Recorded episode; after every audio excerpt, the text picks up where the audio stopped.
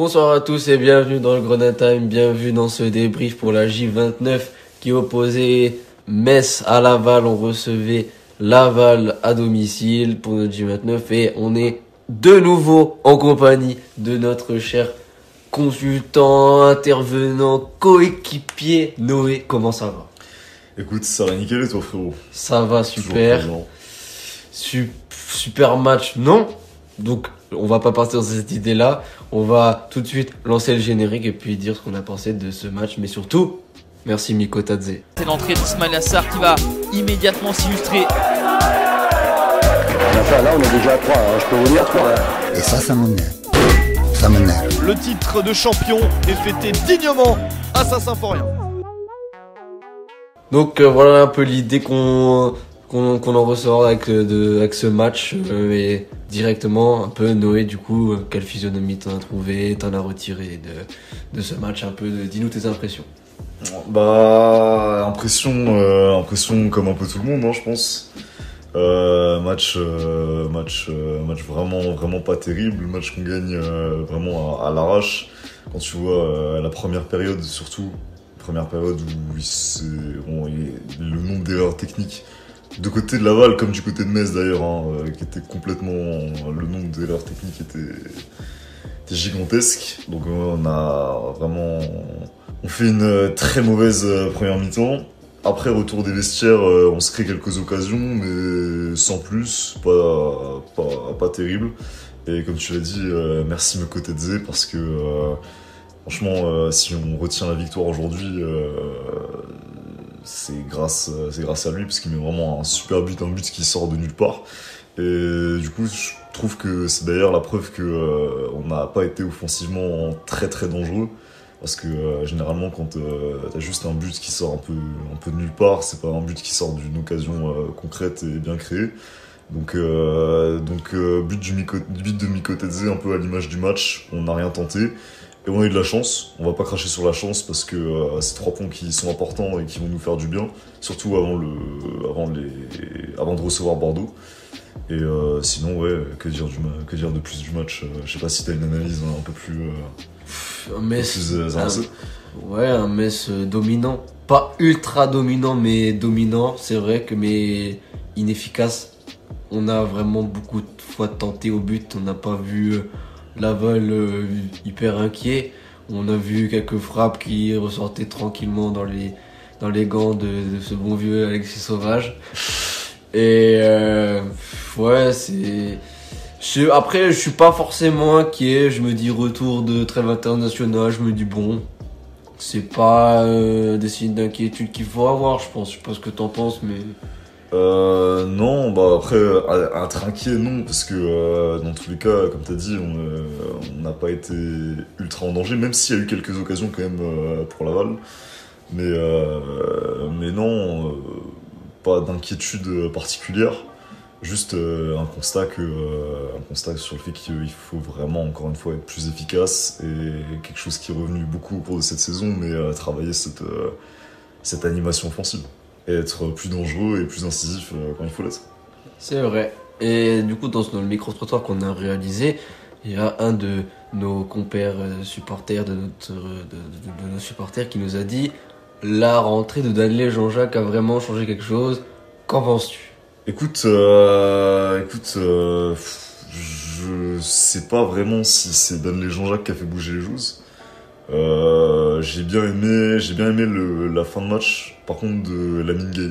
Je repense à quelques quelques actions défensivement où tu voyais que il était costaud, il était vraiment, il était vraiment dur et au niveau des tacles c'était propre. Il y a même l'action où il, part un peu. Bon après le centre. euh, voilà, c'est c'est Gay, on dire. Non, après, euh, dire que l'entrée de Dan Jean-Jacques a vraiment fait changer les choses, j'ai pas eu ce, ce sentiment vraiment qu'il y a eu un renouveau à partir du moment où il est rentré.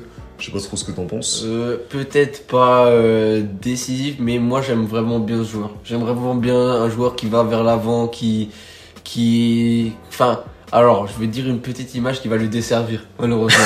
mais en gros, je sais pas si tu te souviens du match contre Guingamp où on a été la risée de cette Ligue 2. il, voilà, je- dans les attentions défensives, quand il a voulu euh, un peu calmer le match, il l'a fait très maladroitement, mais il est allé deux pieds en avant et façon d'une manière euh, terrible. Et mais du coup, pour moi, ça montre quand même que euh, il est agressif, mais qu'il qu'il faut, il faut certes avec euh, le temps de jeu, l'expérience, jauger cette, de, de- diminuer cette agressivité et la transformer en quelque chose de positif. Mais moi, j'aime vraiment bien le joueur que c'est. Il peut casser des lignes, il peut un peu porter la balle. Pour moi, c'est un Habib Maïga un peu plus euh, 2.0. J'aime bien aussi. J'aime bien aussi le joueur. Je suis assez d'accord.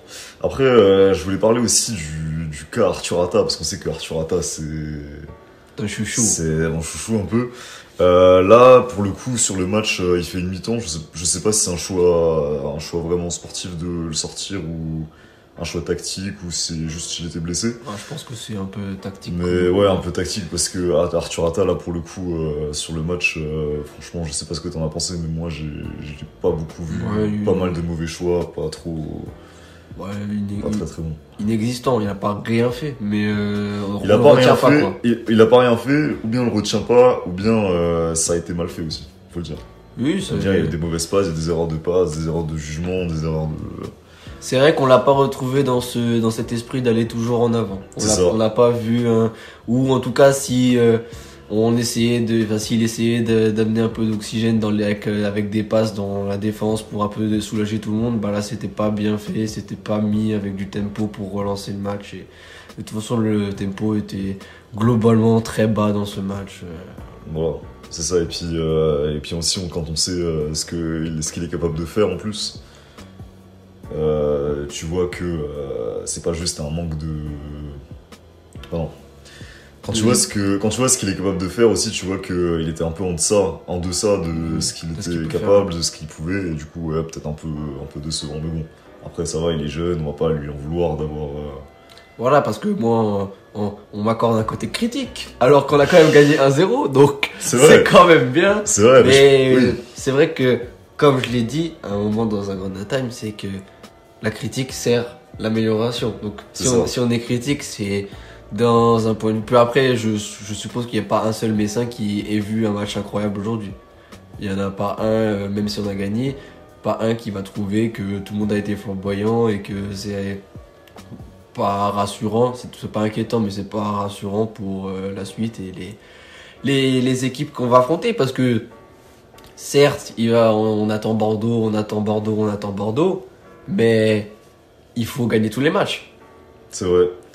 C'est vrai, mais après, c'est vrai que Bordeaux, ça va vraiment, vraiment être le match euh, charnière, je pense. Le fait que de, rece- de recevoir Bordeaux, Nîmes qui est très très en forme euh, sur les derniers matchs en plus, euh, qui, qui a pas joué en plus, qui joue contre Guingamp lundi. Donc ça va être une belle opposition aussi face à un adversaire direct du coup, pouvoir se confronter à peut-être euh, après Le Havre l'une ou sinon la meilleure équipe euh, de Ligue 2. Donc euh, ça va être à la fois un bon match test, un match très très important au niveau comptable. Et, ouais, ça va permettre de voir si ce qu'on vaut vraiment et si on a vraiment le niveau pour aller chercher cette deuxième place et cette montée en Ligue, en Ligue 1. Pardon. Effectivement. Et ben merci de nous avoir suivis, mesdames et messieurs. On espère que le podcast vous a plu. Merci beaucoup Noé Merci à toi pour l'invitation. et bonne soirée les gars.